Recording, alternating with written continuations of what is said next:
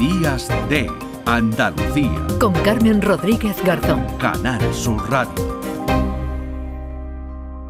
Tostada con aceite y cine.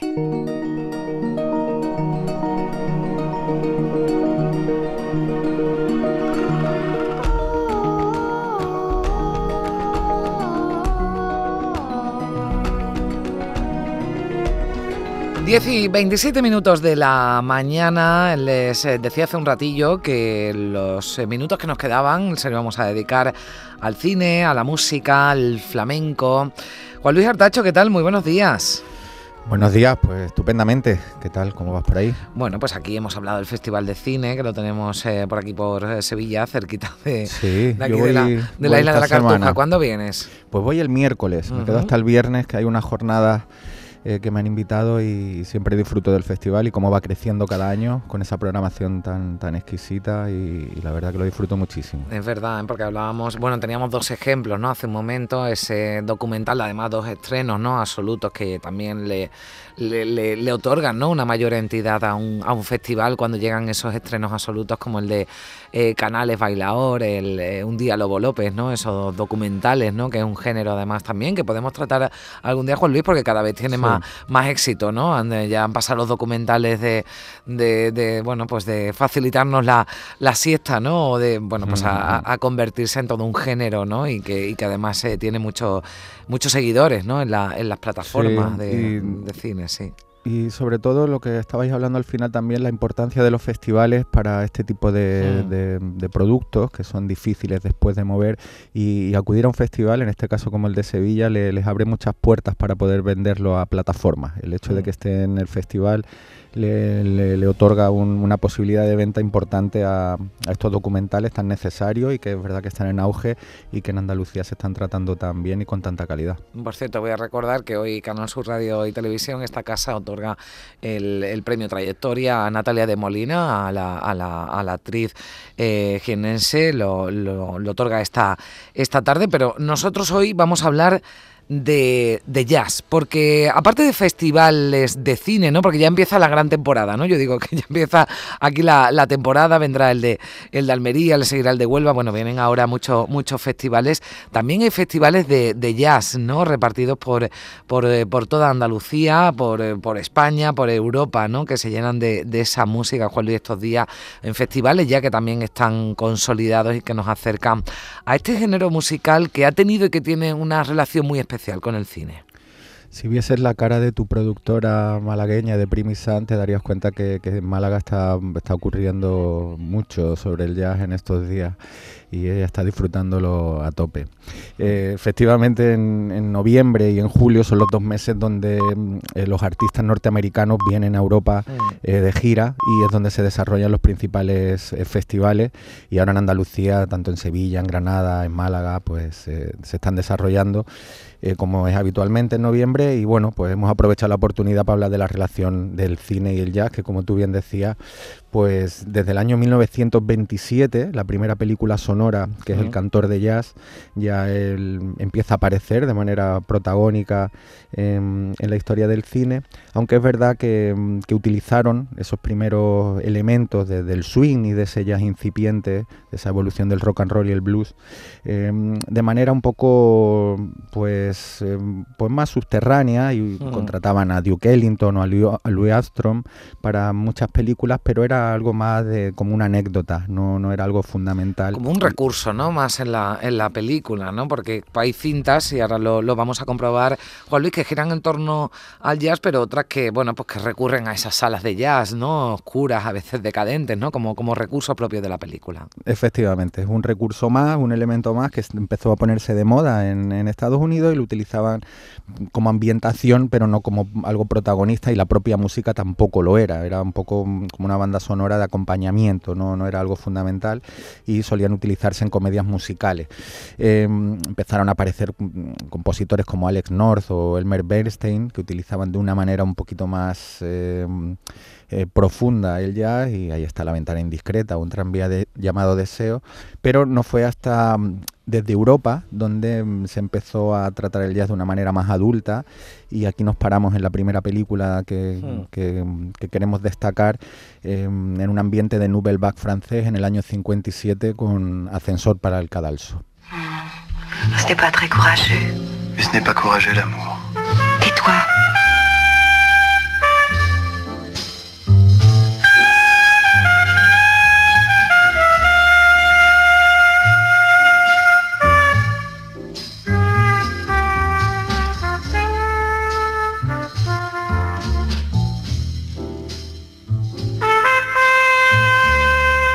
Yo seguiría escuchando esto toda la mañana, Carmen. Eh, no por, por pisarle al maestro Gil de Galvez, pero que venga él con esto un día y que lo cuente. Bueno, pues que tome nota. Nosotros le lanzamos propuestas también, pero es, maravilloso ese sonido. ¿eh?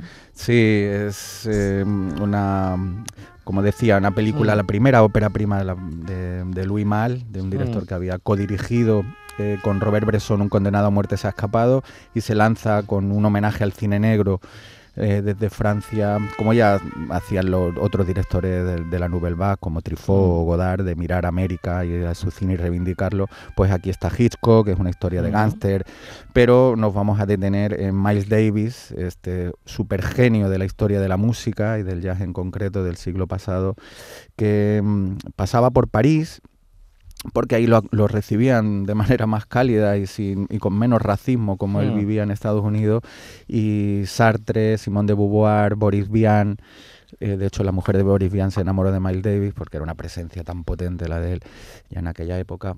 Eh, que lo introdujeron en la intelectualidad francesa y tenía una serie de conciertos en París que se cancelaron y Louis Mal, eh, a través de su productor, pues se acercó a él y le dijo, tengo esta película y me gustaría que la vieses y que hicieses la música. Se encerró unos días en su habitación del hotel eh, con un proyector y empezó a componer, nada, en, unos días y se metieron después ocho horas en un estudio eh, también con la película allí, y Jean Mugot, que hemos escuchado al principio del corte, la actriz mm. también maravillosa francesa, le, rellenaba el minibar y durante ocho horas con un cuarteto que solo hicieron dos conciertos, ese en el Olimpia de París, que fue el único que hizo en esa gira, y en Ámsterdam, pues compusieron esta auténtica maravilla de, de música para la película que es imposible, se puede escuchar el disco perfectamente porque la música es maravillosa, pero va indeleble, va pegada a las imágenes. Claro, está creada, ¿no? Específicamente para, para, para esta película, ¿no? Que tiene también una, una historia, ¿no? Eh, eh, especial, ¿no? Digo, la, la trama, ¿no? De, de esta película. Sí, sí, la trama es bueno, una pareja de amantes que, que, quieren matar al marido de ella y bueno, cuando él lo consigue se da cuenta de que ha dejado algunas pruebas y vuelve a eliminarlas y se queda encerrado en, el hotel, en, el ascensor. sí. y entonces ella va deambulando, va deambulando por París, eh, no había móviles evidentemente y no hmm. sabía qué estaba pasando esperándolo a él para ver qué había ocurrido. Bueno, pues en esa espera, en esa noche por los barrios bajos de París, va acompañada por la trompeta de, de Miles Davis y, y es de un romanticismo y de una soledad eh, pues prodigiosa y, crea la primera banda sonora realmente puramente jazzística, además con todos estos elementos de improvisación y de talento eh, para la historia del cine y a partir de aquí sí, se cambia todo lo que supone la, la, relación del cine con el jazz. Bueno, aquí el jazz es el protagonista de la, de la banda sonora, ¿no? Pero no, no, no de la película, no gira en torno a la película, que sí eh, si va, o sea, si es el siguiente, ¿no? Ejemplo, la siguiente película eh, que, vamos a ver y de la que vamos a hablar. Efectivamente, aquí es un antes y un después por lo que supone la banda sonora tan prodigiosa de Miles Davis, pero ahora nos damos un saltito en el tiempo porque tampoco hay tantas, tantas obras maestras mm. dedicadas al jazz, pero nos tenemos que hacer un, un, paroncito en el año 88 con otro gran aficionado, suele ser así, directores muy aficionados al mundo mm. del jazz, el que, lo, el que después componen eh, un fiel reflejo de, la música, pues nos paramos en Bert de, de Clint Eastwood.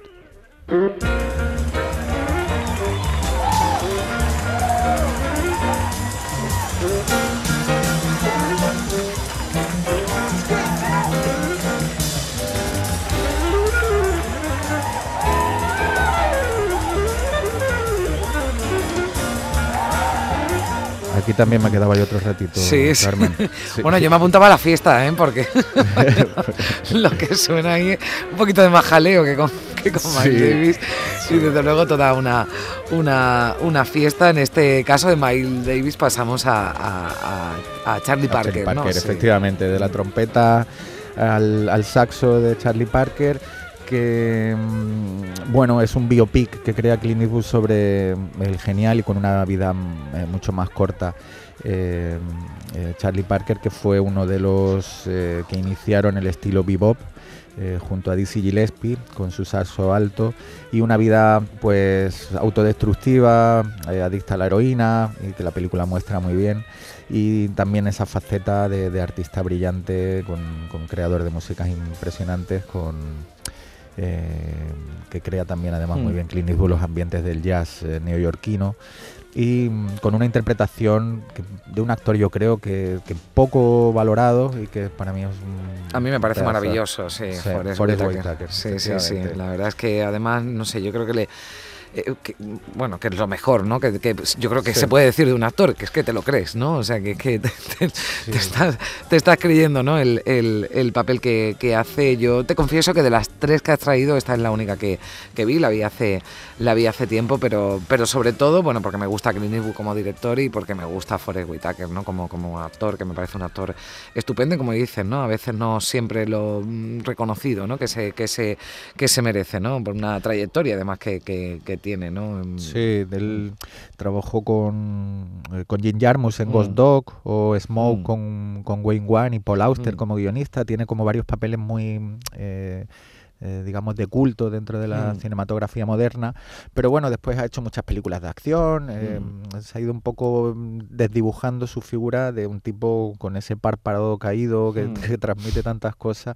Y aquí se mete en la piel de un personaje muy complejo, muy complicado, como era su propia vida de Charlie Parker y, y está prodigioso. Esta peli pasó por, por Cannes y gustó mucho y, y él pues tuvo, tuvo muy buenas críticas evidentemente. Y efectivamente tú lo dices Carmen que, el- que el- la conoces más porque al ser Clint Eastwood la película tuvo Hmm. mucha más difusión siendo una película difícil y también arriesgada en, en su puesta en escena. Es una película mucha cámara en mano para, para, para intentar mm, coger la pulsión de la vida de, de, mm, de Parker y, y no es fácil, no es para el gran público, pero después es verdad que ese, ese drama y como lo cuenta Eastwood funciona muy bien y sobre todo eso, como te va contando esos clubs nocturnos, la vida de él Mm. tan agitada, la relación con su mujer que tanto tuvo que, que aguantar tantos años y a la vez disfrutar de la genialidad de él y bueno, aquí entramos en un tema también muy clásico Mm. de, de la, la- la vida compleja y difícil de estos genios y, y después lo que han legado al, al mundo, ¿no? Bueno, Bear es porque era Charlie Bear, ¿no? Eh,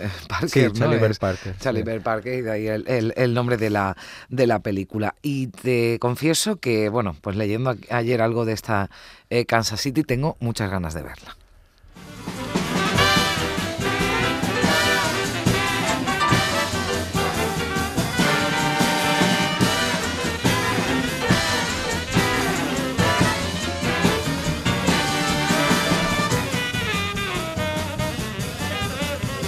Aquí nuestra flamenca Lourdes Galvez del Postigota se ha puesto a, A taconear. contonear la cintura. Eh, sí, no- nos vamos al, al- a los clubs de jazz de los años 30, donde nace, se nota ya aquí el swing y este, este hot jazz.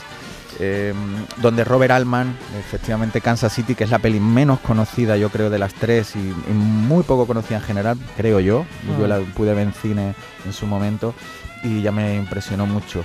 Eh, Robert Altman, que había hecho Vidas Cruzadas, El Juego de Hollywood, eh, MASH, eh, un director clave de los años 70, pues también es muy aficionado al jazz y recrea aquí su infancia que, mm, que él, que él- él tuvo en Kansas City y recrea esos momentos de vértigo, de, de mafia, de crímenes, de racismo, de luchas políticas, pero él se centra sobre todo en el Hey Hey Club, eh, un club de jazz eh, donde recrea el ambiente de aquella época de una manera como pocas veces se ha visto en la gran pantalla. Recuerda mucho a otra peli eh, sobre jazz que era de Cotton Club, de, Coppola, Sí. pero aquí se mete más en las entrañas y esas especie de dispersión clásica de Alman de coger eh, muchas historias paralelas y de ir entrelazándolas de manera prodigiosa como él hace y, bueno refleja muy bien esos clubs nocturnos eh, con ya te digo hay secuestros hay mucha acción pero sobre todo esto es una película para los amantes al jazz estábamos escuchando antes ese duelo de saxo de uno de ellos es Joshua Redman otra de una gran estrella actual del jazz ahí muy jovencito y, con Harry Belafonte que está de mm. actor también una especie de papel de más lombrando del padrino también muy muy sorprendente, pues no, nos recrea ese, esa ciudad que era el, una de las principales ciudades de jazz del mundo, donde se estaba gestando todo lo que, lo que sería esta música nacida en América. Y, una película que recomiendo, eh, de hecho he mirado antes si estaba por ahí y está en plataformas. Está, en plataformas pues para que la gente pueda acudir a verla porque merece muchísimo la pena. Bueno, pues yo me la apunto también porque la verdad es que, bueno, leí la, la, trama, ¿no? Tú hablabas de secuestro, tampoco vamos a decir mucho más, pero bueno, la verdad es que me, me, me, pareció muy original, ¿no? El planteamiento que, que, hace, o al menos uno de los planteamientos, porque es verdad que, que es eh, muy de Robert Altman lo de cruzar eh, historias, pero bueno, pues al menos una de ellas o la que gira, ¿no? Y que además tiene a ese club de jazz también como, como protagonista, ¿no? Y tiene un papel, ¿no? Fundamental en todo este secuestro, ¿no? Que se monta por aquí. ¿no? Sí, hay un secuestro, después quieren hacer otro secuestro para hacer un intercambio, todo esto mientras van matando gente y, la gente lo que quiere es poder llegar a la noche para, para acudir al club de jazz y vivir un poco de manera trepidante y que una bala no te no te quite de en medio para llegar a bailar como lo hacía Lourdes aquí en el, en el estudio. Bueno, pues eh, Lourdes que ya está por ahí esperando. Yo, Juan Luis, te, te espero también ya la, próxima semana, el próximo domingo, que seguiremos hablando de cine, de buen cine y bueno, pues eh, como siempre, un placer. Juan Luis, buena semana. Un beso grande, buen Adiós.